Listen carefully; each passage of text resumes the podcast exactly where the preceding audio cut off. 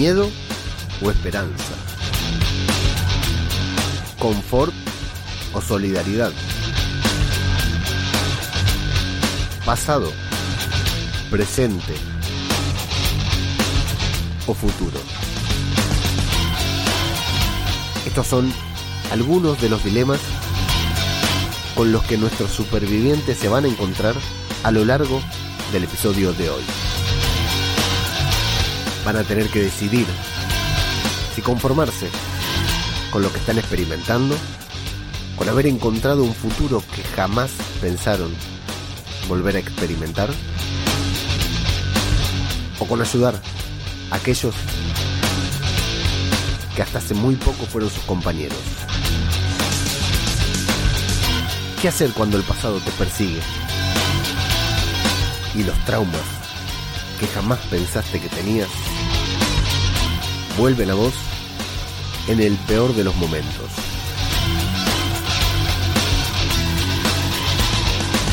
De eso y de mucho más vamos a hablar hoy, acá, en Zombie, Cultura Popular.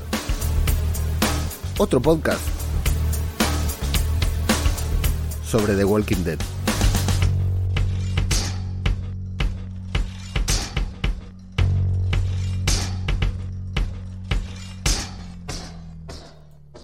¿Qué tal? ¿Cómo les va? Les damos la bienvenida a una nueva entrega de Zombie, Cultura Popular, el podcast de Radio de Babel, en el que nos dedicamos a hablar sobre The Walking Dead. Sí, señor, sí, señora, ¿cómo les va? Un placer estar aquí nuevamente y bueno, antes que nada, como siempre, para empezar tenemos que arrancar pidiendo disculpas, ¿no? Porque esto es lo que un buen podcaster debe hacer ante su prestigiosa audiencia, porque la semana pasada nos pegamos el faltazo, nada más ni nada menos que porque estaba con síntomas de COVID y la verdad los tenía todos, lo único que me faltó fue el hisopado negativo porque me dio, eh, el hisopado positivo, digo, porque me dio negativo, pero todas las fichas, ¿eh? Todas las fichas estaban para que fuera COVID.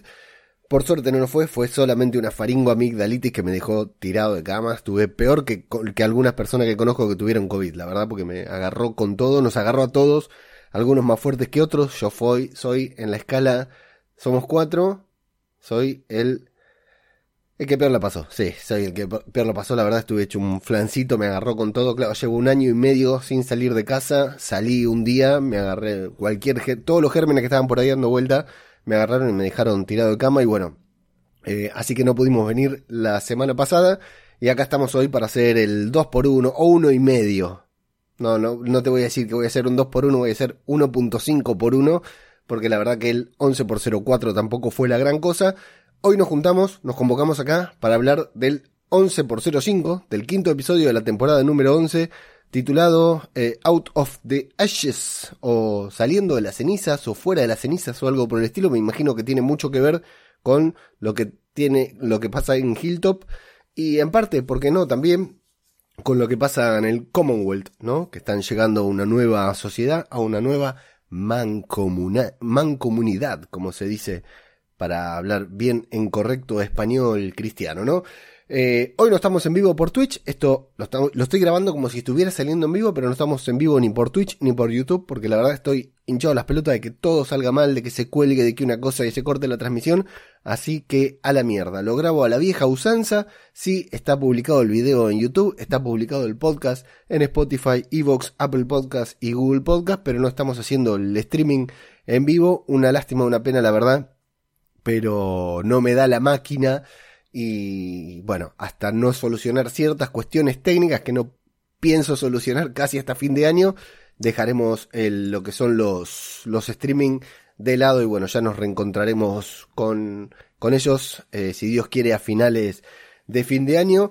Eh, así que aquí estamos. Bueno, para el que no nos conoce, como decíamos, eh, arroba zombie cultura popular en Instagram, arroba zombie cultura en Twitter. Nos pueden seguir ahí para encontrar toda la información, todo el, hype sobre eh, The Walking Dead. Lo compartimos ahí en las redes y en www.radiodebabel.com encuentran este podcast, todos los podcasts de Zombie Cultura Popular y todos los podcasts que hacemos sobre The Walking Dead, además de mucha información alternativa, porque generamos artículos que nada tienen que ver con podcasts también sobre cine, series y cuestiones de las que tanto nos gustan y nos fanatizan a nosotros. Quiero decir que ya vi el episodio 6 de la temporada número 11. No voy a decir absolutamente nada, pero para aquellos que lo hayan visto, guiño, abrazo y qué buen capítulo va a ser. Pero hoy vamos a hablar del 11 por 05 y por qué no, un poco del 11 por 04 también. Antes que nada, además de pedir disculpas, agradecer a toda, a toda la gente que por Evox, por Instagram, por Twitter y por privado se comunicaron para decir, loco, ¿qué pasa que nos sale el podcast? La verdad que a veces todos los que grabamos podcast alguna vez nos alguna vez pensamos algún día que estamos un poco cansados o algún día que todo sale mal, ¿no? Como suele pasar con las grabaciones en particular de Zombie Cultura Popular o qué sé yo, algún día que estamos deprimidos, ¿no? Porque también eh, somos seres humanos y de tanto en tanto nos tenemos que deprimir. Muchas veces pensamos, ¿para qué mierda estoy haciendo esto? ¿Para qué mierda estoy haciendo esto? Y la verdad que esta semana, que, mm, o sea, los que están en contacto conmigo en las otras redes y todos sabían que, que, que estaba medio jodido, pero mucha gente con la que no estoy en un contacto frecuente se contactó de la nada ahí para decir, loco, ¿qué pasa con el, con el podcast que nos sale? Así que la verdad, el agradecimiento eterno, el enorme agradecimiento por, por el aguante, por estar. Y es lo que pasa, ¿no? A veces nos pensamos que hacemos el programa solo para los que comentan, solo para los que están en el streaming, solo para que le dan, los que le dan like en Evox. Y resulta ser que después aparece hay una banda de gente, porque lo sabemos, ¿no? Porque yo soy un fanático, un adicto de las estadísticas. Hay una banda de gente que está por detrás que lo escucha nada más. O sea, le da play cada vez que le aparece la descarga y lo escucha como si nada, que está genial, porque esa es la finalidad del podcast. La excepción son todos los que comentan que por suerte en este podcast son una banda, pero no siempre sucede eso. Y, y esa gente que no se manifiesta, se manifiesta cuando el podcast no sale, porque dice, loco, acá pasa algo raro, ¿cómo puede ser? Que todas las semanas hay podcast y ahora no hay podcast. Así que, de corazón, de corazón, eh, muchas gracias por, por el aguante, por estar ahí, por estar escuchando. Realmente, eh, a veces cuesta mucho grabar, uno lo disfruta, uno se divierte, uno lo hace porque quiere, pero bueno, no da lo mismo. Aunque salga todo para el orto, tratamos de que salga bien. Y ahora estuve para grabar la intro, esta intro, estas cinco palabras estúpidas que dije, estuve 40 minutos para grabarlas. Y a veces lo hacemos a contrarreloj, porque hay que hacer el streaming, o yo hay que publicar el podcast. Yo soy muy fanático también de publicar tan rápido como pueda publicar, pero de hacerlo bien o de hacerlo lo mejor posible. Y estuve como 40 minutos para grabar esa intro de mierda que la verdad uno no sabe si les gusta, si no les gusta lo que fuera, pero es el podcast que uno quiere hacer, ¿no? Entonces, cuando de golpe y porrazo no grabamos un día no grabo un día y aparece toda la gente a decirme qué pasa con el podcast, por qué no grabaste, qué te pasa, lo que fuera, la verdad que es sumamente reconfortante, así que muchas gracias a todos, a los que se contactaron, por supuesto, porque son los que eh, me hicieron, me hacen saber, ¿no? Que están ahí al otro lado, y aquel que no se contactó, pero también le llamó la atención, bueno, lo mismo, acá estamos para cumplir, muchas gracias por el aguante, muchas gracias por estar, por escuchar y todo, y esto es fundamental. Y aprovechar el golpe bajo, por supuesto, para recordarles que se pueden convertir en miembros fundadores de la fundación Felices los Zombies en patreon.com barra radio de Babel, que es de donde intentamos financiar parte de lo que es este podcast o desde donde yo intento fallidamente hacerme millonario, pero bueno, hay un grupo muy querido de gente que nos apoya desde hace rato, aunque a pesar de que no le damos contenido exclusivo, a pesar de que no tenemos algo privado para los Patreons, lo que fuera, hay una banda de gente que está siempre ahí apoyando en Patreon. Así que a ustedes muchas gracias y a todo el que se quiera sumar está invitado a hacerlo por una mínima inversión económica que para ustedes puede ser muy poco y para mí por supuesto que es muy poco también. Por eso quiero muchos patrocinadores. No, mentira. La verdad que eh, de corazón, de corazón agradecido por todo el aguante que hacen con esto eh, de, de Walking Dead que la verdad que sí, es un disfrute, hay que seguirle el ritmo a esta serie, a este, universo, pero es un disfrute y uno la verdad que, que lo hace, eh, es, es imposible olvidar, siempre digo lo mismo, ¿no? Y lo digo cada vez que tengo la oportunidad, cuando subí el primer podcast, la primera review de The Walking Dead, haciendo esto, exactamente lo mismo que estoy haciendo esta noche, hablando con el micrófono como si al otro lado me escuchara una banda de gente y no había subido ni un solo podcast al feed. O sea, nadie nunca me había escuchado. No tenía idea si alguien me iba a escuchar. Y lo estaba haciendo con la misma energía, con la misma ganas. Tartamudeaba un poco más, decía mucho más E. La edición fue un poco muy fatal la de ese primer programa. Pero realmente fue con la misma ilusión que lo estoy haciendo hoy. La verdad que es esa, la verdad es esa. Grababa por primera vez un podcast, por primera vez una review de The Walking Dead, la iba a subir por primera vez a este feed, al mismo feed en el que estamos ahora, en donde jamás se había subido nada, en donde no había un solo suscriptor, un solo oyente, y mira, ya varios, casi cinco años después, acá estamos todavía, con muchos de, los, de ustedes que nos escucharon en aquellos primeros programas, no creo que en el primero, y muchos que se han sumado después. Es genial, es genial todo lo que hemos hecho juntos. Y bueno, ni que hablar la gente que he conocido. ¿Por qué estoy diciendo esto? No tengo idea. ¿Me estoy por morir? No, no me estoy por morir para nada y pienso seguir grabando, así que avanzamos. Tenemos que hablar del episodio 5 de la decimoprimer temporada de The Walking Dead o el episodio 5 de la temporada final de The Walking Dead, pero no podemos omitir que la semana pasada no estuve acá para hacer la review del episodio número 4. Eh, en parte qué mal, qué feo no haber estado para la review y en parte qué suerte porque la verdad que qué capítulo, papito, ¿eh? Qué capítulo raro con estos locos, con estos segadores que no eran para nada lo que pensábamos que podrían llegar a ser, o sí, no sé, la verdad que el capítulo a mí me pareció un despropósito, lo vi con el mismo hambre que, que el chavo mira una torta de jamón para los que son de Sudamérica. La verdad que lo vi con la misma ilusión que miro todos los capítulos de The Walking Dead. Me atrapó como todos los capítulos de The Walking Dead y cuando terminé dije, pero ¿qué carajo me acaban de mostrar? Porque la verdad, un sinsentido total. Lo único, algo que sabíamos los que andamos leyendo las filtraciones, esta reaparición de Lia, interpretada por la actriz Lily, Lynn Collins, Lily Collins iba a decir, no, para nada, Lynn Collins, que estuvo en, los episodios extra de la temporada 10, en esa eh, cabaña con Daryl, que nos sorprendimos todos porque Daryl tenía una, tuvo una relación romántica, y lo que más nos sorprendió, lo que más nos emocionó en ese capítulo es que dijo, perdí a mi hermano, y no se refería a Mel, sino a Rick. ¿Recuerdan eso? Que a David Moulet también lo emocionó mucho. Bueno, eh, esa aparición que esa aparición que nos resultó eventual en ese momento o casual, bueno, no, estaba pensada para que vuelva a aparecer Lee ahora y está bueno este conflicto de que se haya convertido, porque aparte ella ya nos había contado toda esa historia, nos había contado que estaba con un grupo de soldados, que los había perdido, qué sé yo, y bueno, evidentemente los ha reencontrado y se encuentra con este grupo. Es muy bueno lo de perro, muy bueno lo de perro que la reconoce enseguida y se va con Lía. Y Dari le dice, perro, nos vamos. Y perro se le planta y dice, para, papá, que yo te conocí después. Esta es mi ama, esta es mi dueña, esta es mi líder la líder de mi manada. Eso estuvo bastante divertido y nos genera conflictos también porque ¿qué va a pasar cuando todo esto se tenga que resolver, no? Y este hombre, este extraño hombre, Pope, o el Papa, como le dijeron la otra vez, que es el que persigue a Maggie, que es, creo, el mayor sin sentido de la temporada. Ok, pongamos el Jin y el Shang, ¿no?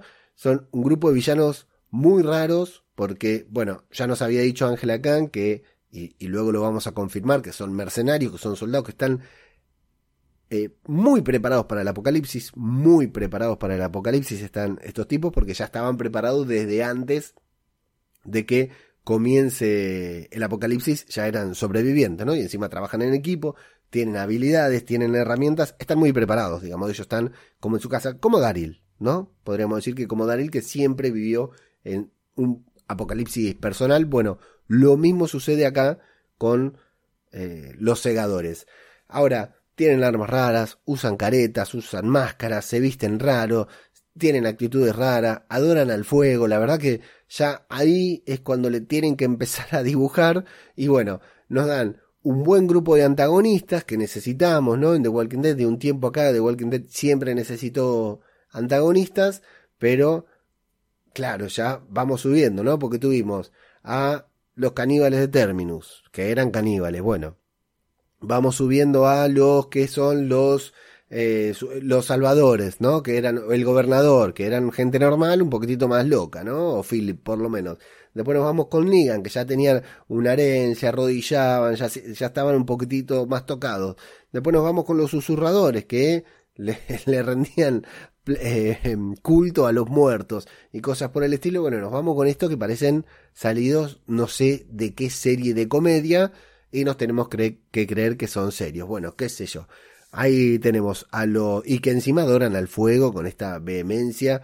Eh, lloran porque se murió uno, pero automáticamente matan a otro, ahí lo carbonizan. Bueno, muy raro, muy raro todo. Apenas una introducción para estos personajes y un episodio casi unipersonal que es para ver esta interacción entre Daryl, Lia, eh, este tal Carver, que es el malo de los segadores, ¿no? El que el antagonista de, de Daryl, eh, Pope, o Papa, y este muchacho Frost, que está ahí como de rehén y que le entiende al toque a Daryl cuando le dice, eh, vos a mí no me conocés, lo que fuera, porque Daryl se está haciendo pasar como si fuera un infiltrado entre el grupo para no dar información. Por eso digo Jin y Yang, son un grupo de descerebrados, de demente, es muy difícil creérnoslos como villanos, sí, lo son, pero al mismo tiempo dan un poquitito de juego como para que la serie tenga un poquitito más de, de suspenso, ¿no? De qué va a pasar con Daryl, qué va a pasar con Frost, qué va a pasar con Daryl y Lia, qué va a pasar con Perro y cómo va a ser Daryl para poner a prueba su fidelidad para con su grupo, porque sabemos que él no los va a traicionar. Pero bueno, básicamente es una presentación de personajes, todo eso del fuego me parecía una pavada, una pelotudez, y ahí el final también, cuando terminan asesinando a uno en, el fuego, me pareció que le quitaba sentido a todo lo anterior. Pero lo que digo, introducción, veremos qué sucede con estos personajes en un futuro no muy lejano. Y nos vamos al quinto episodio de la décimo primera temporada, el episodio actual, el episodio que acabamos de ver, aunque filtrado, ah, ya tenemos uno del cual no voy a hacer mención, simplemente lo siento, discúlpenme, insúltenme, digan lo que quieran, prepárense para un capitulazo, todo lo que les digo. No, ¿sabes qué? No se preparen para un capitulazo, porque si no va a levantar las expectativas. Lo único que les voy a decir es que a mí, a mí me gustó mucho el capítulo que estamos por ver la semana que viene. Pero no estamos para hablar de eso, Leandro. Vamos a hablar del quinto episodio que comienza, yo me imagino que si a ustedes les pasó con lo mismo que a mí, no habrán entendido nada cuando vieron el primer, el, la primera escena del, capítulo, ¿no? Porque vemos, eh, em, empieza con un sueño pesadilla, pero ¿saben qué me pasó a mí? Estaba al lado de mi señora. Mi señora no ve The Walking Dead desde la aparición de Negan. Cuando Negan le reventó la cabeza a Glenn y a Abraham, vio dos o tres capítulos más y dijo esta serie de mierda, no la quiero ver más y listo, no la vio más porque era demasiada tensión para ella. Así que desde ese momento no lo ve.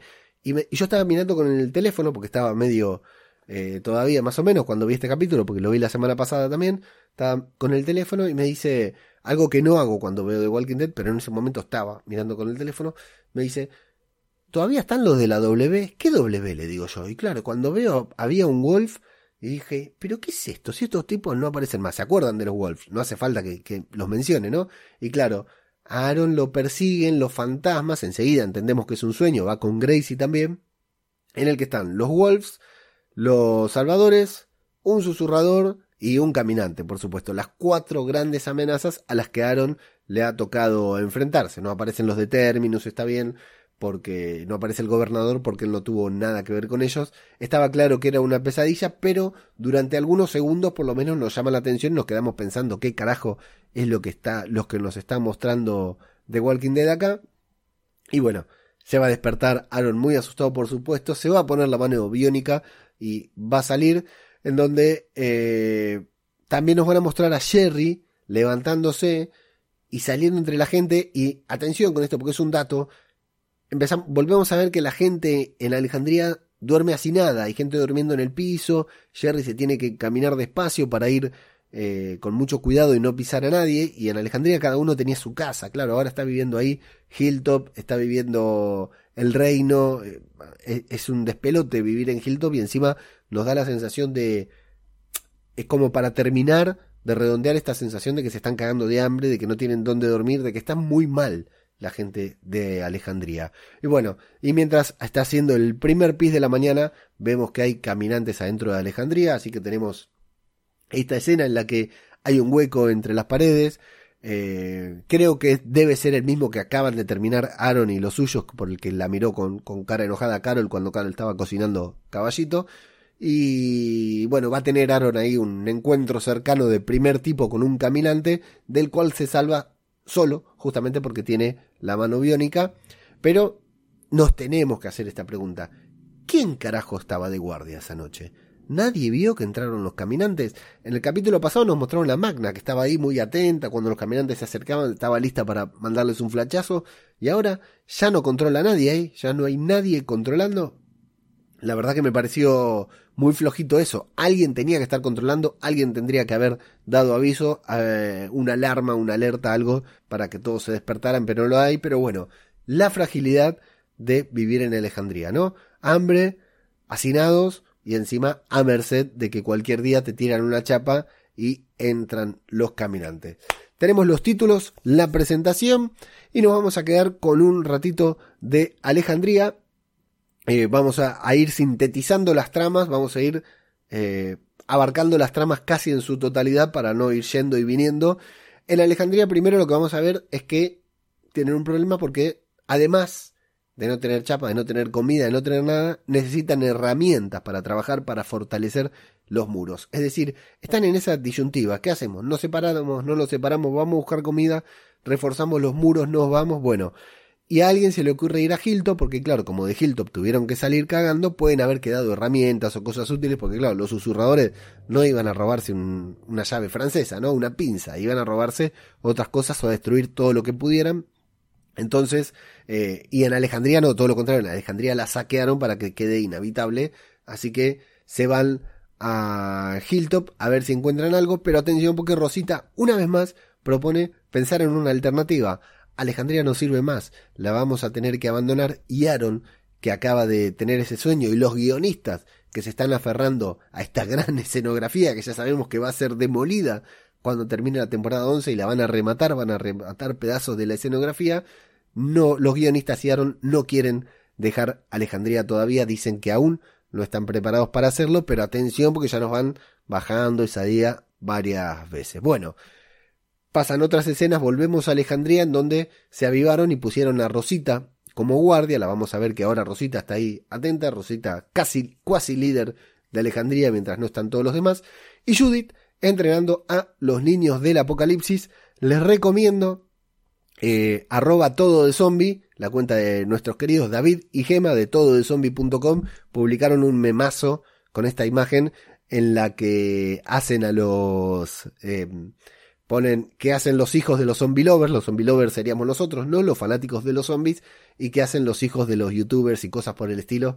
Es muy divertido el meme, voy a ver si lo busco y lo comparto en las redes también, porque es ideal para compartirlo ahora con, con este capítulo. Y también, ya que menciona todo de zombie, vayan a arroba todo de zombie en Twitter, porque están, hicieron un, un juego, una mecánica en Twitter, en el que la semana pasada también tuvimos, no pude hacer el especial de Wadif, de Marvel sobre los zombies tampoco, me lo perdí justamente por esta misma faringo amigdalitis.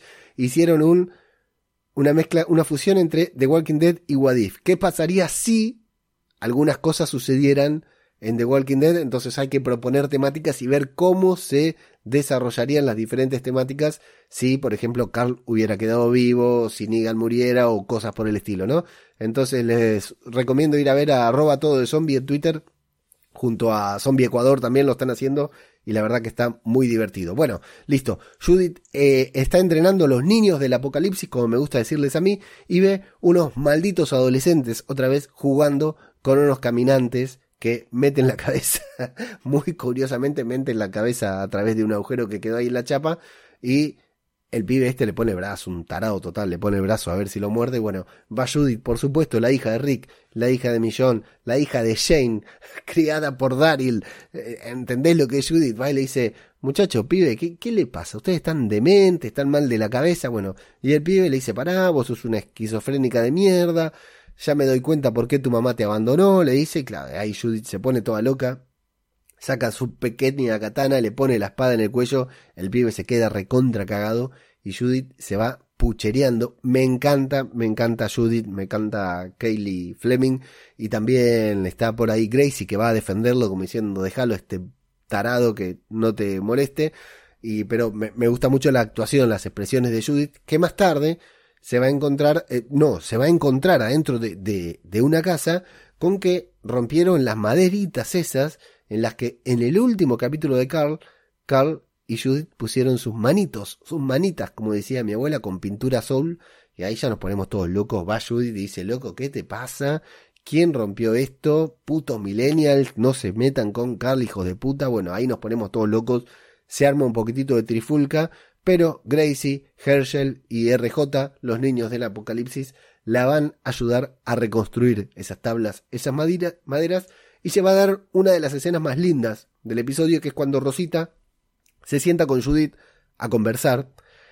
Y hay una muy linda, muy buena actuación, insisto, a mí me encanta cómo trabaja esta chica de Kaylee Fleming, en la que mm, mira las maderitas estas con, con, nostalgia, ¿no? Las maderas en donde están las manos de Carl y de Judith, que a nosotros también, la verdad que nos producen, eh, nos generan nostalgia, ¿no? Nos generan pena, eh, eh, creo que la palabra es nostalgia, tristeza, no sé si es la palabra, y le dice, bueno, Carl y yo hicimos esto, y ahora Carl ya no está, y mi mamá ya no está, y Rick ya no está, claro, o sea, esta, pida, esta piba, que era tan chiquita, se quedó completamente sola, como tantos otros en el apocalipsis zombie, estaba súper aferrada a esa madera y de golpe no está más, y claro, tiene miedo de olvidar a su familia, porque ya no tiene que mirar. Y bueno, cosas que pasan, ¿no? Cosas que nos pasan a todos los que hemos perdido algo, que nos aferramos a cosas materiales para intentar recordar algún aspecto de la vida que compartíamos con esa otra persona, ¿no? Yo recuerdo antes cuando la, vida era mucho más análoga y mucho menos digital, que la gente añoraba, qué sé yo, mi abuela, por ejemplo, no recordaba la voz de su madre, o sea, la recordaba, pero al mismo tiempo al no poder escucharla más, no la recordaba, ¿no? La recordás en algún aspecto, es muy distinto ahora que mis hijos podrían escuchar mis podcasts y, avergonzarse de mí, ¿no? O ver un video en YouTube pero en, épocas digitales veías una foto y listo, te olvidabas de, del olor, del aroma, que ahora también, del sonido. Y bueno, a Judith le está pasando esto porque es una vida muy análoga también. Es un muy lindo tema. Es muy linda la actuación de Judith y está muy bien Rosita, que siempre está bien, por supuesto, pero en otro aspecto, en este, en este caso, Rosita le va a contar que antes del apocalipsis, antes de la debacle, antes de la caída, como le está diciendo ahora, vieron que están imponiendo el término la caída. Antes de la caída, eh, la gente también se moría, incluso cuando eras pequeño. Lo que le pasó a Rosita, nos cuenta que su madre murió de muy pequeña y que poco a poco uno se va acostumbrando a sobrevivir y a recordar a los seres queridos durante toda su vida sin necesidad de un objeto material como esa manera, como una foto para hacerlo. Es muy lindo porque Rosita lo que le dice, mira, sí, no hay nadie de tu familia, pero bueno, todos somos tu familia, ahora en el apocalipsis, pero antes del apocalipsis también se moría la gente, algunas también tuvimos que criarnos solas y también tuvimos que sobrevivir, así que está bastante bien, bastante, me gustó mucho esa conversación y esa comparativa con que sí, ahora hay zombies, pero la gente se murió siempre de alguna u otra manera. Y más tarde, para completar la escena de Judith, la, escena de Rosita, nos vamos a encontrar con que están buscando materiales para arreglar eh, estas tablas donde están las manos de Judith y Carl, que no sabemos, exigimos una investigación para que sepan quiénes y si fueron estos niños que le den el brazo al zombie a cual se lo estaba ofreciendo, y van a escuchar por radio Eugene, que está y se van a poner al tanto por lo menos con que la batalla con los susurradores terminó, que Alfa y Beta están muertos, pero que su situación es muy delicada, pero la, la conversación no va a fluir porque no se va a escuchar del todo bien. La parte del Commonwealth la vamos a contar un poquitito más adelante aquí mismo en este mismo programa, porque ahora nos vamos con Maggie y con Negan. Por fin volvemos a ver que no los tuvimos en el capítulo pasado, a Maggie y a Negan juntos, ahora los vemos avanzando por el bosque, trabajando en equipo para enfrentar a los caminantes. De hecho, juntos en equipo matan a uno, le clavan al mismo tiempo. Está muy buen, muy bien, dos buenos actores, dos grandes personajes de The Walking Dead que siguen haciendo las delicias del espectador en cada escena que aparecen juntos. No saben, discuten, vuelven a discutir sobre si son los únicos sobrevivientes del grupo o no. Claro, en lo que a respecta, son los únicos dos. Eh, sin embargo, en lo que tiene que ver con con eh, eh, me colgué como si estuviera en vivo por algo que hice mal. Ahí está. En lo que a respecta, son los únicos dos sobrevivientes, pero en cuanto a Maggie, tiene la esperanza de que alguien más haya sobrevivido. Así que Negan le dice, bueno, confía en mí, porque los dos queremos seguir vivos, Maggie no cede, Negan se pega flor de susto cuando Maggie lanza un cuchillo y parece que se lo va a clavar a él, pero le estaba salvando la vida. Y Negan le dice, loco, la verdad que no sé por qué no me mataste hasta ahora. Y Maggie le dice, la verdad que yo tampoco sé por qué no te maté, pero bueno, todavía tienen que continuar trabajando juntos, trabajando en equipo. Van a llegar a la casa segura en muy poquito tiempo, en la que van a conseguir las provisiones. Y claro, están encerrados los dos en una casa. Maggie y Negan en una casa. O sea, nada más complicado que esto. ¿Para qué queremos zombies si tenemos que encerrar a Maggie y a Negan en una casa a convivir, a coexistir, a ponerse de acuerdo? Loco, es el tipo que le reventó la cabeza a Glenn y que encima se vanaglorió, hizo chistes y todo, porque no fue una casualidad. Le reventó la cabeza a Glenn. No es como en Fear the Walking Dead que Alicia perdonó a Charlie, que también nos parece un error, pero bueno, de última era una pendeja. Este era un flor de hijo de puta y están los dos obligados a convivir, a coexistir ahí en medio del, del apocalipsis. La verdad que, que es eh, muy interesante la dinámica. ¿no? no se puede negar que es una dinámica muy interesante la que hay entre los dos. Eh, empiezan a debatir sobre cuánto tiempo van a esperar. Bueno, Maggie, ok, vos decís que hay gente que está viva, ¿no? Vos decís que, que algunos están vivos. ¿Cuánto los vamos a esperar? Y Maggie dice, bueno, ¿cuánto te gustaría que te esperaran? ¿Cuánto te gustaría que te esperaran a vos, Nigan? Y claro, vos que le decís, sí, a mí espérenme toda la vida, aunque entiendo que Negan aceptaría que no lo esperaran a él, pero bueno, le, dice, ¿cuánto te gustaría que, te esperaran a, vos? Entonces, bueno, Negan dice, vamos, llevemos todo lo que podemos. Y Maggie le dice, pero no podemos alimentar a cuatro comunidades juntas con cuatro latas de arvejas. Así que Maggie quiere esperar, Negan se quiere ir porque tiene miedo que los alcancen los segadores, por supuesto, los amigos de Lía. Le dice, bueno, vos hacés lo que quieras, pero yo me voy al atardecer. Empiezan a discutir porque Maggie le dice, a vos no te importan los demás. Y de hecho, tal vez tenga razón, tal vez a Negan no le importen los demás. Pero a ese punto, en ese punto, en ese aspecto, ¿quién puede juzgarlo? Porque se trata de supervivencia. Negan quiere sobrevivir. Dice, mira, seguir esperando acá es una trampa mortal, nos van a agarrar, nos van a alcanzar, si no vienen los buenos van a venir los malos, nos van a hacer cagar, así que lo mejor que podemos hacer por nosotros, por los demás, es sobrevivir e irnos a la mierda. Así que después de esperar un tiempo, Negan dice, bueno, listo, me, hinché las pelotas, me cansé de esperar, empieza a recoger sus cosas, empieza a agarrar los suministros y de hecho le dice, voy a llevar todo esto a Alejandría, no es que se va con lo suyo, quiere llevar todo lo que sea necesario a Alejandría, eh, pero empiezan a pelear y está buenísimo eso, porque pasa de ser un debate intelectual, ¿no? un debate entre el bien y el mal, hacer una pelea física. Maggie lo empuja, no se le arruga y Negan, que evidentemente es más fuerte, es hombre, es grande, es salvaje, ¿no? Le, puede reventarle la cabeza con un bate a una persona. Maggie eh, lo enfrenta igual y Negan se contiene. Vemos que se contiene, que le podría dar una paliza, pero que no tiene ninguna intención de darle una paliza. Y dice, loco, dale, déjate de joder, confía en mí. Pero bueno, la verdad que a mí todas las escenas hasta ahora que hubo entre Maggie y Negan, incluyendo por la del episodio especial de la temporada 10 en el que Maggie regresó y, solamente se cruzaron las miradas, me parecieron geniales. Bueno, ¿qué va a pasar? En medio de la bataola entran Elijah y Gabriel. Te dije que Elijah estaba vivo, que Elijah no lo habían matado, que solamente se lo habían llevado y le habían dado bomba atrás de cámara. Pero Elijah está vivo, Gabriel también. Eh, me encanta el momento cuando entran que Maggie corre a ayudarlos y Negan se da vuelta como diciendo, bueno, llegaron dos, que hincha pelota, pero Negan ni se calienta ni ir a ayudarlo, lo que marca bien la diferencia entre los dos. Se van a poner al día con este murió, este está ahí en la iglesia rezando, fulanito no sabemos qué pasó, y Gabriel dice, bueno, entonces, si no sabemos si hay más sobrevivientes, vamos a tener que esperar. Y Negan pone cara como diciendo, la puta que lo parió al cura este de mierda, ahora ya no me va a quedar otra que esperar porque son tres contra uno, yo solo no me puedo plantar contra todos, sino voy a quedar como un hijo de mil puta. Eh, ahí dejamos esta escena de los cuatro supervivientes, que insisto, lo mejor para mí acá es Negan y Maggie, que me encanta.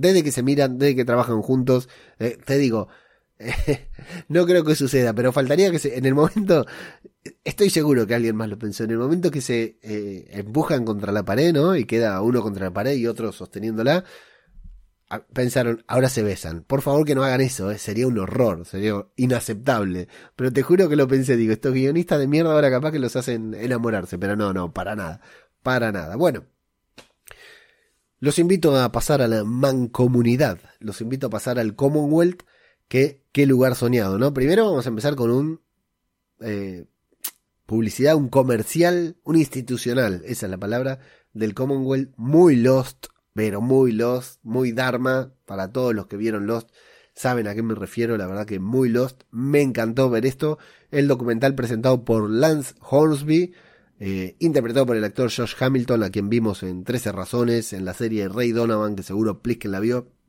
Bueno, todo esto me, me, gustó, me encantó, porque aparte se ven las líneas del tracking del VHS cuando le das play y andaba mal y estaba sucio el cabezal, bueno, eso me encantó. Vamos a ver pequeños fragmentos, imágenes de la mancomunidad que tiene, eh, vemos que hay conciertos, hay yoga, hay helados, hay atención médica de calidad y por supuesto hay troopers, muchos troopers. Eh, todos quedamos muy sorprendidos, casi tan sorprendidos como Yumiko, como Eugene, como Juanita, como Ezequiel, que cada uno de ellos son asignados a sus estaciones. Eugene va a ser maestro de secundaria, Juanita va a ser empleada de comercio, pobrecita, no sabe lo que le espera. Ezequiel va a estar en control de animales porque todos los trabajos parecen estar relacionados con sus experiencias anteriores y Yumiko, en cambio, no tiene ninguna tarea asignada, sino que es invitada a una audiencia para ver qué puede hacer porque claro, ella demostró ser abogada y tener muchos huevos aparte, ¿no?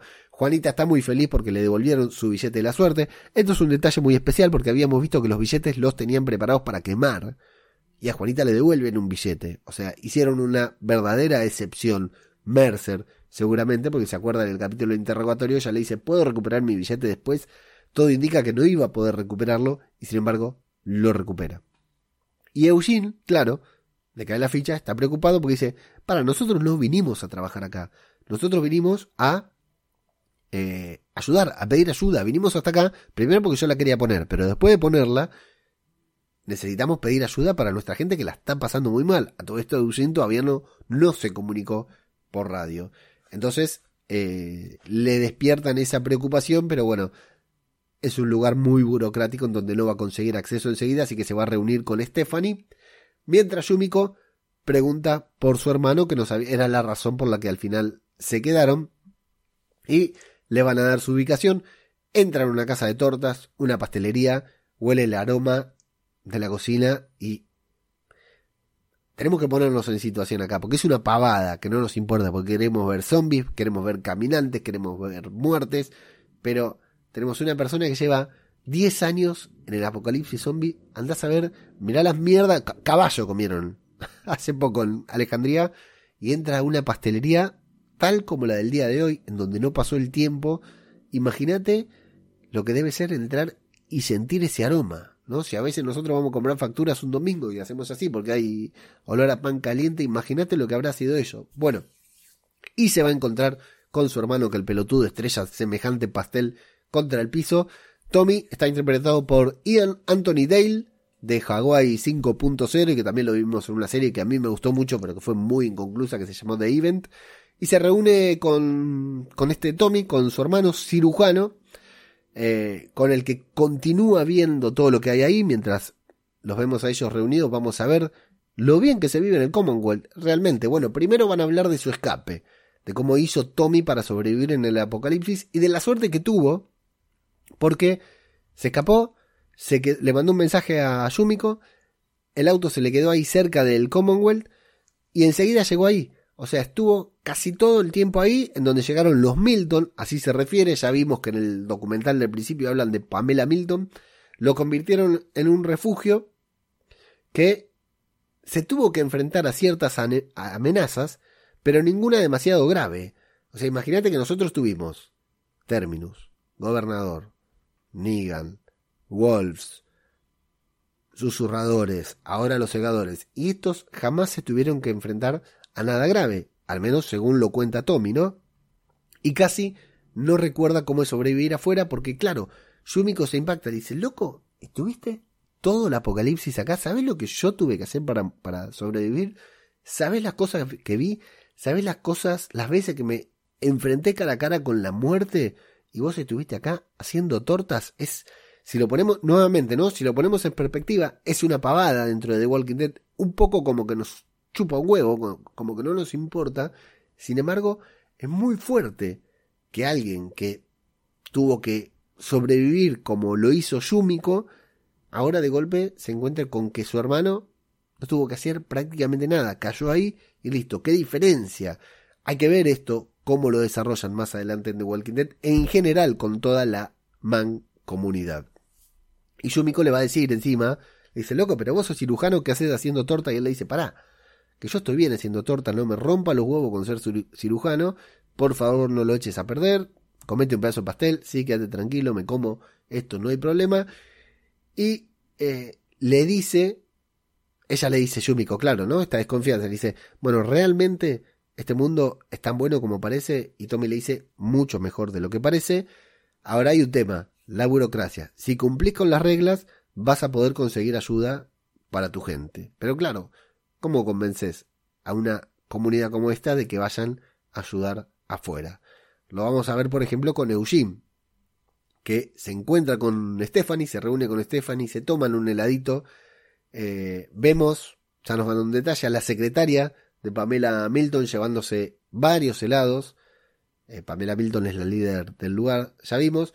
Y mientras van caminando, hay que prestarle especial atención a los carteles de propaganda del Commonwealth, porque hay mucha propaganda literal de lo que se, se utiliza el término propaganda, que es esto como para convencer, ¿no? Como para ir lavando el cerebro mientras vamos viendo y escuchando eh, a los demás, ¿no? O sea, que en tu vida normal te vayas encontrando con toda esta publicidad, con toda esta propaganda del Commonwealth para ver, para que veas cómo, cómo es, ¿no? Dice, bueno, eh, cuídate de los muertos, rescata a los vivos y cosas por el estilo que nos puede dar una idea de cómo, de, cómo actúa el Commonwealth, pero además de que detrás hay un régimen.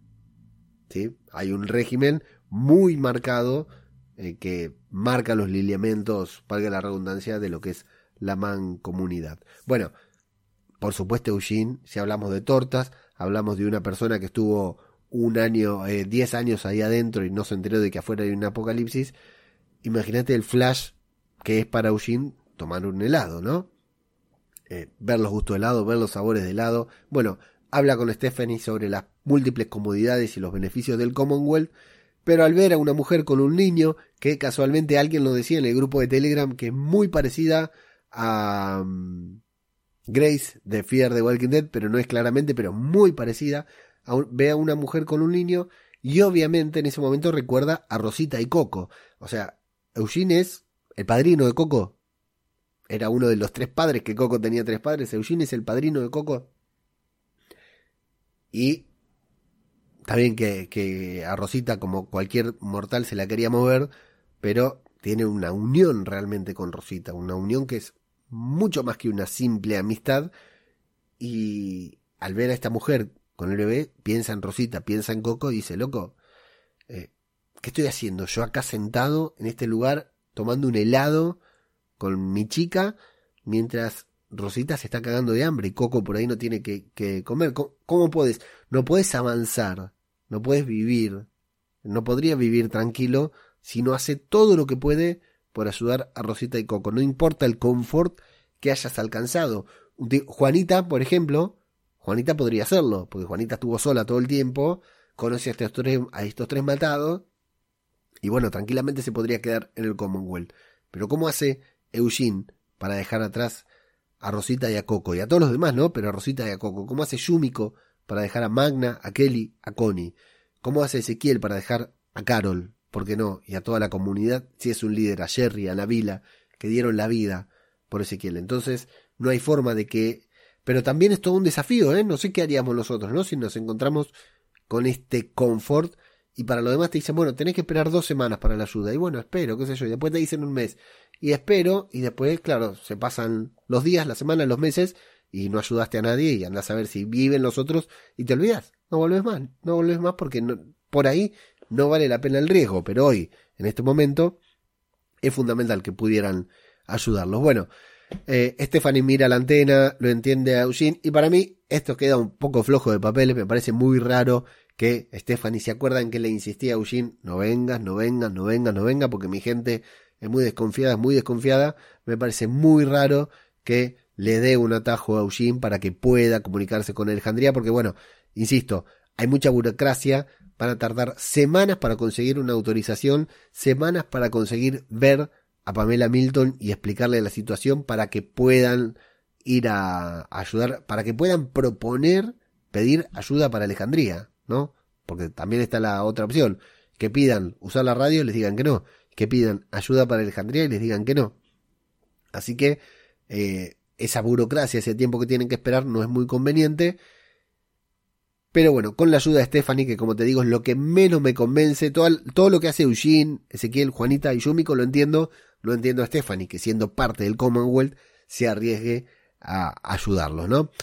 Eh, y menos cuando los está mirando Mercer desde ahí, desde la mitad del Commonwealth, la verdad que no convence para nada, pero bueno, más tarde, eh, entonces, después de un par de escenas, los vamos a ver ingresar en esa estación del tren que me encantó, me encantó la locación eh, antigua, muy linda, muy limpia, tiene luces, la verdad que me pareció genial, va y viene mucha gente, la estación de tren obviamente no funciona, es la capital, no es el centro cívico, y pero me, me, me encantó la, esa locación, esa nueva locación del Commonwealth, eh, vamos, vemos gente que va y viene, y Eugene y Stephanie se van a acercar a esta oficina de comunicaciones mientras Ezequiel y Juanita van a esperar afuera. Juanita lo va a interrumpir a Mercer, le va a elogiar las pestañas, va a coquetear muy mal con él, lo va a felicitar por su silueta, le va a agradecer por el billete. Bueno, la verdad que es muy entretenida esa parte de Juanita, todo lo de Juanita la verdad que está muy bien también, pero Mercer no le va a dar cabida, va a entrar, va a interrumpir la comunicación, los va a detener a los tres, a los cuatro, no, a los tres eh, los van a mantener encerrados un rato largo. Más tarde va a entrar un fiscal a leerles todas las normas que violaron, violaron esto, violaron lo otro, violaron lo otro, y les confirma que van a ser desterrados, que los van a llevar hasta un punto y los van a largar afuera, listo. Perdieron la, eh, el acceso, el permiso para estar, que estaban a prueba en el Commonwealth, lo perdieron y van a ser desterrados directamente. Piden explicar la situación. El hombre le dice, que se lo pueden explicar al juez, pero que no va a tener ninguna importancia porque, como están en el periodo de orientación, en el periodo de prueba, no tienen derecho de ciudadanos. Si fueran ciudadanos podrían apelar, pero al no ser ciudadanos, al haber violado las reglas en el primer día de orientación de, que están a prueba, listo, chao, van a estar afuera, así que van a pedir a, hablar con su abogada Yumiko, no les van a dar cabida, eh, y le cuentan a Eugene que Stephanie también está siendo procesada, así que imagínate lo que está pensando Eugene, ¿no? Cagué una cosa, no, no tengo ayuda, me echan del Commonwealth y encima están procesando a Stephanie, pero aparece Lee Horsby, el del video de orientación, todos se sorprenden, piden que lo suelten porque él va a hablar con Mercer, se va a hacer cargo, evidentemente no es solo el hombre que da los discursos, ¿no? En pantalla debe tener algo de influencia y Stephanie les va a confirmar primero que van a poder confiar en Lee Horsby, hay que ver qué hace este hombre por ellos, que puede ser que no los destierren gracias a él, pero que de todas maneras van a tener que pagar la pena por violar las reglas, digamos. Lee Horsby puede interceder para que no los destierren, pero consecuencias van a tener por su accionar. Y ahí es a donde dejamos al Commonwealth por ahora con esta intriga de si ellos van a tener que pagar una pena, ¿no? Van a tener que pagar una multa o, ser penalizados, no van a poder pedir ayuda, evidentemente. Y bueno, vamos a ver qué onda con este Lee Horsby que tuvo esta aparición heroica a, último momento. Nos vamos a Hilltop. Y atención porque Hilltop está hecho mierda, ya lo sabíamos, pero es impactante. No sé qué les pareció a ustedes. A mí la verdad que ver a Hilltop así todo destruido eh, me resultó conmovedor es muy fuerte verlo, vemos muertos, vemos gente quemada, vemos viejos conocidos convertidos en zombies, vemos zombies chamuscados avanzando hacia ellos. La verdad que está bastante interesante, los tienen que ir matando uno por uno, ven cómo quedó todo destruido, ven que hubo más destrucción aparte de, que lo hayan quemado fuego cuando estuvo Negan ahí, Y por suerte, por suerte para ellos, llevaron a Lidia a esta expedición. Fueron Carol, Aaron, Jerry, Lidia, mientras Rosita se quedaba buscando una alternativa.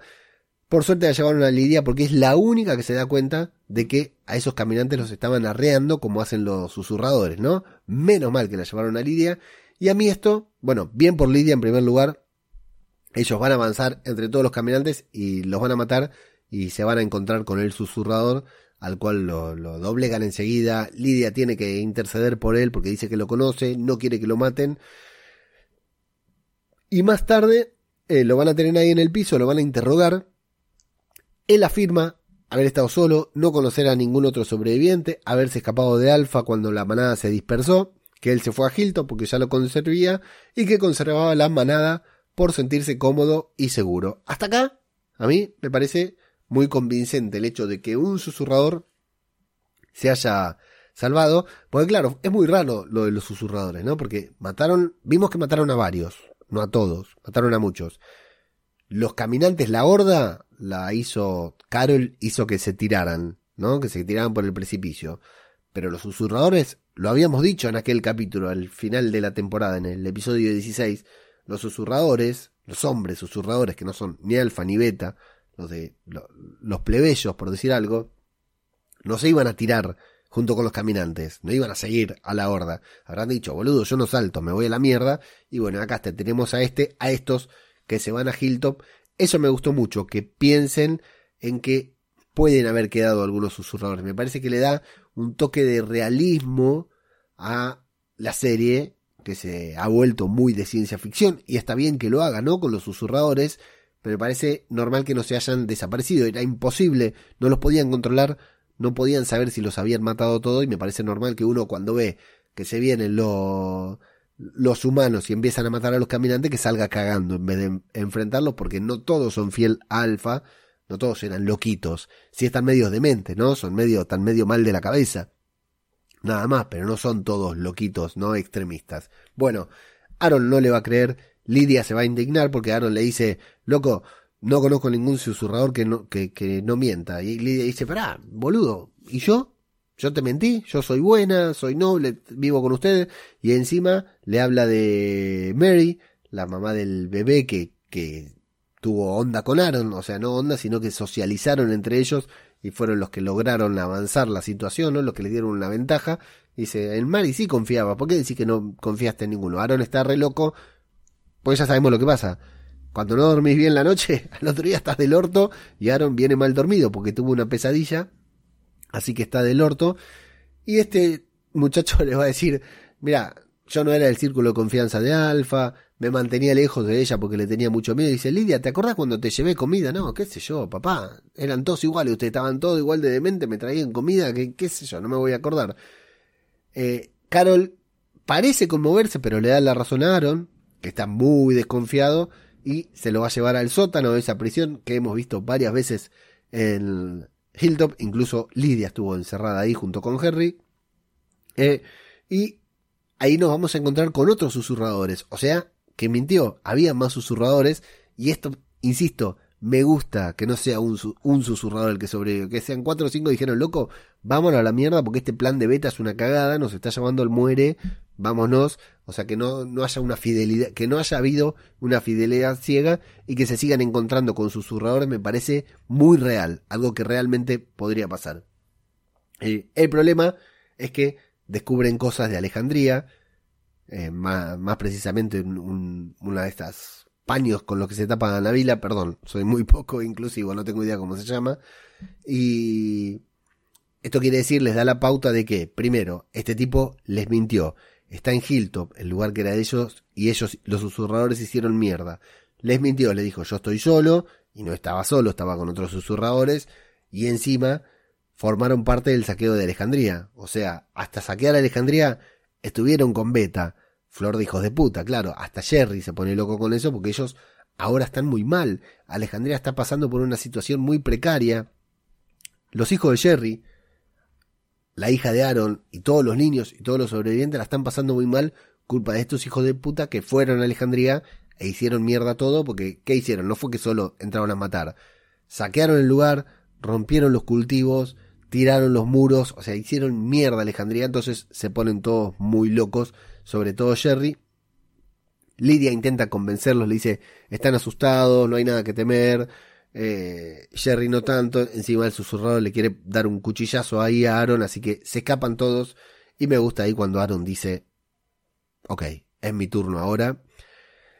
Y bueno, afuera, hasta ahí, hasta acá, muy real, muy convincente, cosas que me parece que podían pasar y cosas que me parecen muy bien que hayan contado esto de los susurradores, todo. Hasta este momento, hasta que Aaron dice mi turno, me parece que está muy bien.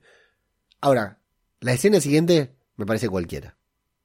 Me parece cualquiera esa especie de tortura rara en la que Jerry lo tiene con la soga, en la que le acercan a un caminante con un tridente, que no me acuerdo cómo se llama, un rastrillo insertado y, Aaron lo va controlando. Ya eso me pareció una pelotudez terrible. Me hizo acordar a Shady, a Shadys a los chatarreros y a, a, los zombies de mierda que tenía Shadys, la verdad que me parecieron muy chotos, muy flojos y me parece muy malo eso de que lo torturen a través de que el caminante lo muerde y que después le hagan, le digan, bueno, te corto la mano. La verdad que no funciona así, Aaron. No sé si no viste el resto de, de Walking Dead, pero a Tyrese también le cortaron el brazo y se cagó muriendo igual. No siempre te cortan el brazo, la mano, la parte mordida y te salvas. O sea, me parece más convincente que lo hubieran torturado de otra manera, no sé, cortándole las pestañas, ¿no? poniéndole un fierro caliente en el orto, cualquier cosa. Esa del caminante me pareció una estupidez total, una estupidez total. Y encima peor me dijo que le hagan morder y le diga, no es que le decía, mira, si no me decís la verdad, te muerde. No, lo hace morder y le dice, si me decís la verdad, te corto la mano. Pará, hijo de puta, ¿qué, qué opciones me da? ¿O cagarme muriendo de, de la mordida o cagarme muriendo de una de una infección. No, la verdad que tristísimo, flojísimo, no me gustó para nada esto. Eh, Lidia se va a ir porque no lo soporta. Eh, me gusta que el susurrador le dice, loco, tenías razón, ¿eh? Al final los muertos son nobles, mira vos lo que estás haciendo. Algo, el muerto es honesto porque viene y te muerde y listo, pero vos sos flor de hijo de puta, le dice. Eh, Jerry también está bastante sacado, pero tiene dudas. Y Carol lo termina matando porque le dice a, Aaron, nueva referencia al Chavo del 8, ¿no? La venganza nunca es buena, mata el alma y la envenena. Bueno, le dice que ella se dejó consumir por la venganza. La verdad que esta parte no me gustó. Esta parte no, Entiendo que Carol se dejó llevar por Alfa, hizo cagada y ahora Aaron está haciendo lo mismo y los dos se enojan. No, no me resultó convincente para nada. Aaron no es así. Eh, me parece mejor que lo hayan puesto a Aaron y no a Carol otra vez, ¿no? Como loca pero no, no, no me pareció normal, me pareció que hay peor métodos de torturar a alguien mucho más sencillos que hacerlo morder por un caminante, ¿no? Una estupidez. Al final lo van a soltar, ya lo mordieron, le dan un cuchillo y dice, si querés cortate la mano, no, cualquiera, o sea, eh, nos quieren hacer creer que este susurrador con lo que es se va a cortar su propia mano porque quiere sobrevivir, no, para nada, absolutamente. Esta, hasta acá, hasta la parte del sótano me pareció genial, la resolución de esta escena me pareció cualquiera. Y después de una pequeña elipsis, vemos que se cortó la mano, sobrevivió, no tiene hemorragia, no tiene tétanos, no tiene nada. Eh, Lidia lo asiste, le dan ahí unos champiñones para que coma. Y el susurrador le dice, no todos somos como Alfa, algunos solo queríamos sobrevivir, estábamos con ella por conveniencia, cosas normales, cosas que, que entendemos. Lo van a dejar ahí tirado en medio de Hilltop abandonado, ¿no? Que es su nuevo lugar. Y para demostrar que sí ha cambiado, ¿por qué quiere demostrar que ha cambiado? Le acaban de cortar la mano, le acaban de hacer morder, le dieron los champiñones nomás. ¿Por qué quiere demostrar este hombre que sí, que cambió? Bueno, no lo sé, pero para demostrar que cambió y mostrar que no es como Alfa, les cuenta que vieron salir a Connie de la cueva junto a Magna, que después Connie quedó sola y que bueno, sabe más o menos para dónde puede haber ido. Así, así que Jerry, acá tiene una buena enseñanza, le dice, menos mal que no lo matamos, Aaron, ¿eh? Porque si lo hubiéramos matado, no nos enteramos de, de Connie. Y Carol, que se había puesto de loca, porque para ella la muerte de Connie es su culpa, la quiere ir a buscar ya mismo. Pero bueno, Aaron le dice, pará, ahora no, primero tenemos que ir a Alejandría y de ahí salimos a buscarla. Así que bueno, termina el episodio con esta última escena en la que los vemos irse de Hilltop, ya nos dejan el cliffhanger con lo de Connie, que ya sabíamos que iba a regresar, no es sorpresa para nadie porque la pusieron en el tráiler, Y me gusta mucho el plano final en el que se alejan y vemos que inmediatamente los susurradores se acercan para acompañarlo y también para comer los champiñones, ¿no? Para con, eh, los susurradores que creíamos que estaban, se habían escapado, estaban por ahí. Digamos, se, se, alejan, son completamente antisociales, eso está bueno, ¿no? En vez de acercarse o defender al otro, no, se alejan y cuando pasa el peligro se vuelven a acercar, ¿no? Esas actitudes raras que tienen los susurradores, la verdad que está muy buena. E insisto, esto de que haya susurradores acá, incluso que se volvieran a encontrar con susurradores, no me molestaría para nada porque me parece recontra normal, no me convence para nada lo que, todo lo que Aaron hace con este tipo después porque es muy poco Aaron y no es convincente, insisto. Con, con, su mano biónica le podía dar de golpes en la rodilla y era más efectiva la tortura, más fácil la tortura que esa payasada que estaban haciendo con un caminante. Me parece que eligieron eso para poner un caminante porque dijeron, che, metimos poco caminante, tenemos que meter un caminante más, así que hagamos esto. Muy lindo el diseño de los caminantes, está buenísimo, pero la verdad que el momento como momento me sacó completamente del capítulo. ¿Con qué nos quedamos entonces? Con que hay susurradores vivos, con que Aaron está un poquitito loco, con que Eugene y los demás van a ser juzgados en la mancomunidad y con que eh, se tienen que ir a buscar a Connie porque está viva se enteran. Recién ahora descubren, después de mucho buscarla, descubren que está viva. Y así, de esa manera, es como termina el quinto episodio de la temporada final de The Walking Dead, titulado Out of the Ashes.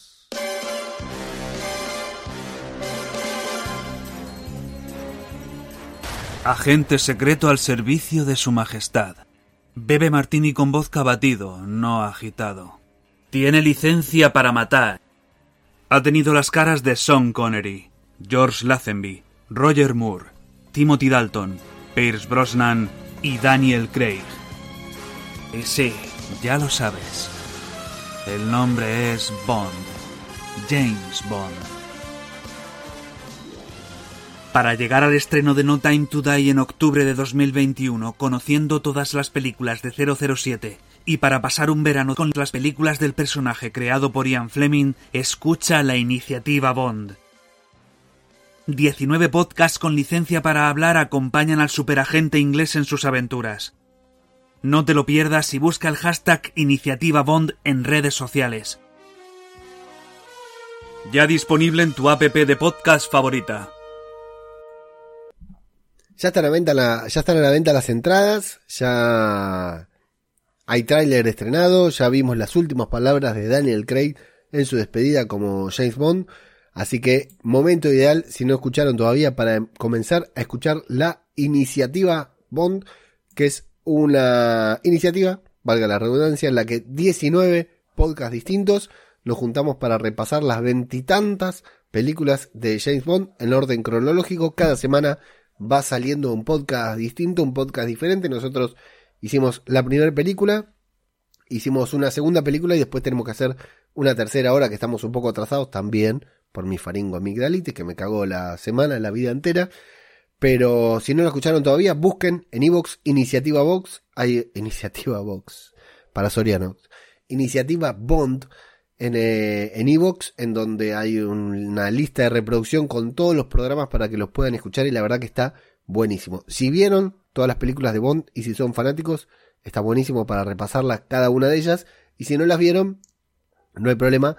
Eh, hacen como yo, que no las había visto, y van siguiendo cada una de las películas con la iniciativa Bond.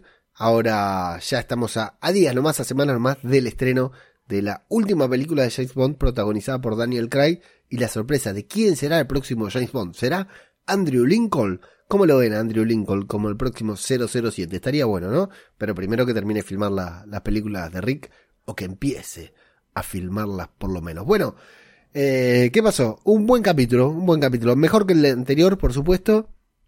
No tan bueno como Acheron 1, Acheron 2. Eh, está claro, porque ese sí que fueron un buen capítulo. Pero bueno, la mancomunidad es una sorpresa.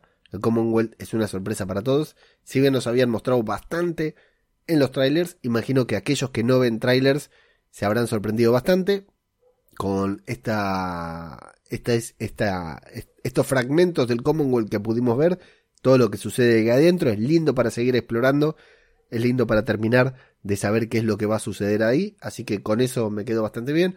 Lo de Alejandría sigue siendo interesante, ¿no? Porque está este dilema de seguirán viviendo en Alejandría o se irán. Y lo de los susurradores, salvo por esta actitud de Aaron, la verdad que es bastante interesante. Es un buen capítulo, eh, normal, por ser un quinto capítulo, un episodio número 5, y mejor que el 4, y sobre el 6 no voy a decir nada más porque creo que ya dije demasiado. Así que aceptable, ajeno al tiempo, aprueba este capítulo de The Walking Dead. Pero eso, eso es lo que pienso yo, y ustedes ya saben que acá lo importante es lo que piensen ustedes. Ahí debería sonar una música que no sonó, así que no va a sonar tampoco en edición. Y nos vamos a los comentarios en Evox y también en YouTube, porque Quique Cortés siempre nos comenta en YouTube, así que le agradezco y leo su comentario que dice, vamos allá tío, así que vamos, ahí está, Quique, muchas gracias por comentar también en YouTube, está espectacular, la cantidad de reproducciones que tiene el podcast en YouTube son buenísimas.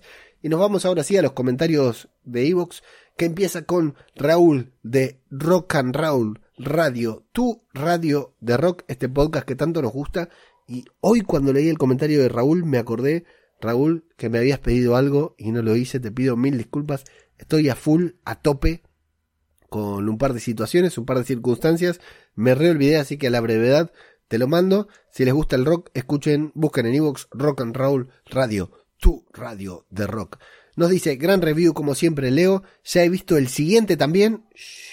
tranquilo, que no te spoileo, jaja. Está siendo una buena temporada hasta el momento, a ver cómo lo finalizan y esperemos el regreso del gran Rick Grimes. Bueno, sigo a la escucha, salud y rock and roll. Un saludo grande, Raúl. Nacho, cuarto, nos dice muy buen episodio con unos enemigos que dan la impresión de tener unos cuantos ex soldados de las fuerzas especiales dirigiéndoles y que se lo van a poner muy difícil a los protagonistas. Me quedo con los últimos minutos con Maggie y Negan caminando juntos mientras escuchamos una guitarra que me recordó a la del gran Gustavo Santolaya en The Last of Us. Estaré pendiente de Buenos Aires. Beseta, un abrazo, Leo, un abrazo, Nacho también. Cristina Albalá nos dice, da gusto escucharte. Como siempre, es genial compartir la serie contigo. Yo pensé que Elijah podía ser el caminante quemado con el cartel de Judas. Por su estilismo, podría haber sido un segador. Me encanta que me cantes. Uh, Mírala, mírala, mírala. Cristina Álvala. Sí, Cristina, eh, estaba ese, esa teoría de que Elijah era un ex segador, pero parece que pasó de largo al final. Y también agrega Cristina, con respecto a la serie, menudos tres capitulazos. Sí, ya estamos por el quinto, claro, porque estoy leyendo capítulos, comentarios del tercero recién. Así que sí, mirá qué atrasado que vengo. A Jesús nos dice, el capítulo ya falla desde el principio. La iluminación es pésima la peor que vi nunca, y hace que la acción pierda mucho. Luego, el cura Legañas implora la gracia de Dios y le funciona. Anda con un leve cojeo después de sacarse un pincho de la pierna. Ya tocaba capítulo más flojo, ¿no? Todos los capítulos no iban a ser tan trepidantes. Sí, es cierto. La verdad que sí. La veíamos venir desde lejos, ¿no? Que después de los dos primeros capítulos tenía que bajar un poco. Y bajó en el tercero. Y bajó en el cuarto. Y ahora en el quinto creo que se mantiene o sube un poquitito. Y del sexto hablamos la semana que viene. Conchita García Torres nos dice, mira por dónde han aseado un poco a Daryl. Sí, que lo bañaron. Ahí los segadores le, metieron un baño, pobrecito, le habrá agarrado una, alergia. Ikeman o Eichmann nos dice, capítulo 4. Atención, llegamos al capítulo 4. ¿eh? La atención que tiene un capítulo siendo Daryl el protagonista no tiene otro personaje que se pueda poner a su altura. Gran capítulo, varios giros que no te esperas cuando le duerme con cloroformo su ex, una vez de limpiarle cuando le encierra en la habitación, cuando salen de ella, y qué mencionar del dios Calborrotas. Creo que Daryl pensaba lo mismo que yo cuando le estaba hablando. Estás como un cencerro. Saludos de España. Sí, y qué man. Eh, sí, sí, un, villano total, completamente descolocado, pero como lo decía Nacho Cuarto, ¿no? Nos da estos matices con el grupo, con, con lo loco que está el líder también, con el grupo que está muy preparado, nos da ciertos matices que son interesantes para The Walking Dead, ¿no? DFA78 nos dice, una vez más, gracias por tu pasión y tu trabajo. Capítulo un poco flojo, pero lo arregla el final. Esperemos que la mancomunidad dé un giro sorprendente a la narrativa. Sí, sí, sí, sí. Eh, a mí me gusta lo de la mancomunidad, me da muchas ganas de seguir descubriendo de qué se trata y qué hacen. Y Conchita García Torres vuelve para darme un correctivo y decir, hay que ver, grabas con los de reality y nos abandonas a los Walkers. No esperaba eso de ti, sí. Bueno, hay que, hay que decir, hay que decir la verdad, sí. Eh, para el que no lo sepa, porque no todos tienen por qué saberlo, eh, me acabo de sumar, me acaban de incorporar al podcast Series Reality o a Series Reality Podcast, el podcast de PJ, de Miriam de Jess, de Casmic, que se, se hicieron un hueco porque Casmic estaba con algunas cuestiones no podía participar y dijeron a quién traemos, bueno, traigamos a este argentino que le pagamos dos pesos y por dos mangos por un plato de comida acá en España cuando llegue a España. El 12 de noviembre estoy llegando a, a, a Galicia, a nuestra querida Galicia, eh, para radicarme ahí. Entonces dijeron, traigamos al argentino que con un plato de comida lo arreglamos y nos hace todo el programa. Ahí está. Hice mi debut esta semana. Pueden escucharme también en Series Reality Podcast, un podcast en el que simplemente recomendamos series y películas en este primer programa de la sexta temporada hablamos casi de 50 títulos, recomendamos casi 50 series y películas entre, en total. Eh, para mí ha sido un placer sumarme a Series Reality porque es un podcast que escucho desde hace tiempo, un podcast que tiene una banda de escuchas, mucha gente que lo sigue, que lo escucha mucha gente muy buena y bueno, eh, no voy a negarlo, para los que me conocen estoy cada día más cerca de la casta, ¿eh? incluso me corté el pelo para estar calvo como la casta podcastera, así que... Eh, sí, no, no, no lo puedo negar, no lo puedo negar, estoy muy contento, muy agradecido, muy buen feedback y bueno, ojalá me acompañen ahí también y escuchen el podcast y vayan y digan, vengo por el, vengo a escuchar por el, por, por el anteojudo, vengo a escuchar por ajeno al tiempo, así saben que al menos dos o tres oyentes arrimé. Series Reality Podcast, ahí me pueden escuchar también y bueno, sí, pero la verdad es que para cuando grabé Series Reality ya estaba más o menos bien. Si me escuchan todavía tengo la voz un poco tomada y ya no valía la pena hacer un podcast porque a los dos días tenía que grabar este. Así que sí, pido disculpas, Conchita, no volverá a pasar, pero la semana pasada fue imposible grabar y ya después la verdad no quise grabar un podcast por tres o cuatro días. Eh, error mío, sí, pero bueno, si quieren otra cosa, patreon.com barra radio de Babel. ahí está, tenía que decirlo. Y ahí me van a tener grabando con más Bueno, no. Eh, por ahora, suficiente. El episodio sexto se estrena, ya se estrenó ilegal. Se estrena el domingo por AMC Plus y el lunes por tu canal eh, Fox eh, común. Y no sé, en algún momento ya está disponible en la mierda esa que tenemos acá en Argentina que se llama Star Plus. Recomendación, hay, eh, no, Why The Last Man, Y o El Último Hombre, en Star Plus, en Fox o descargada ilegalmente. La verdad que recomiendo arranquen por esa serie. Acá en Argentina ya tenemos cuatro episodios. En España recién se estrenaron tres. Se estrenan tres esta semana. Eh, vamos a hacerle un podcast, vamos a dedicarle un podcast eh, especial en otro feed, en el podcast que faltaba.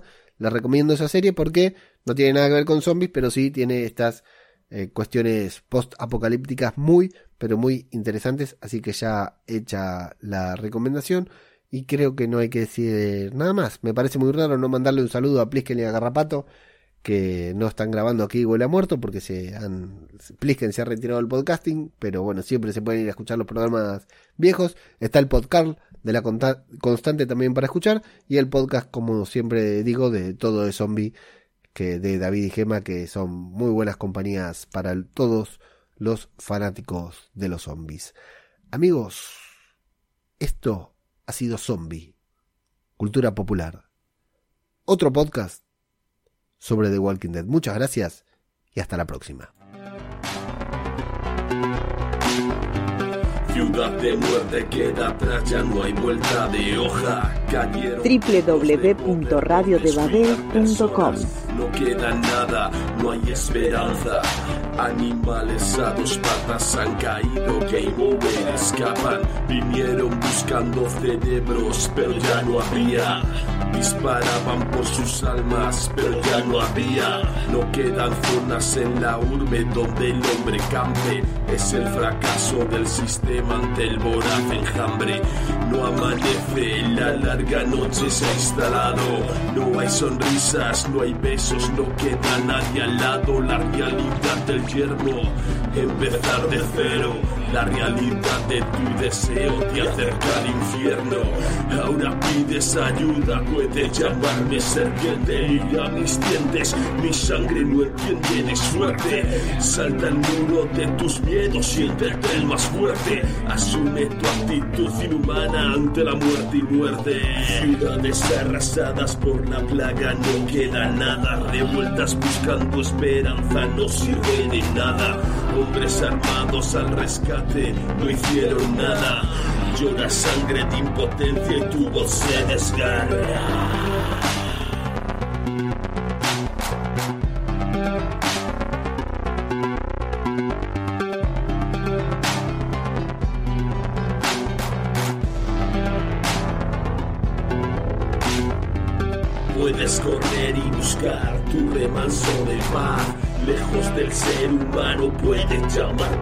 Mundo globalizado, mundo infectado, un mundo inerte. Puedes llamarlo serpiente. Puedes correr y buscar tu remanso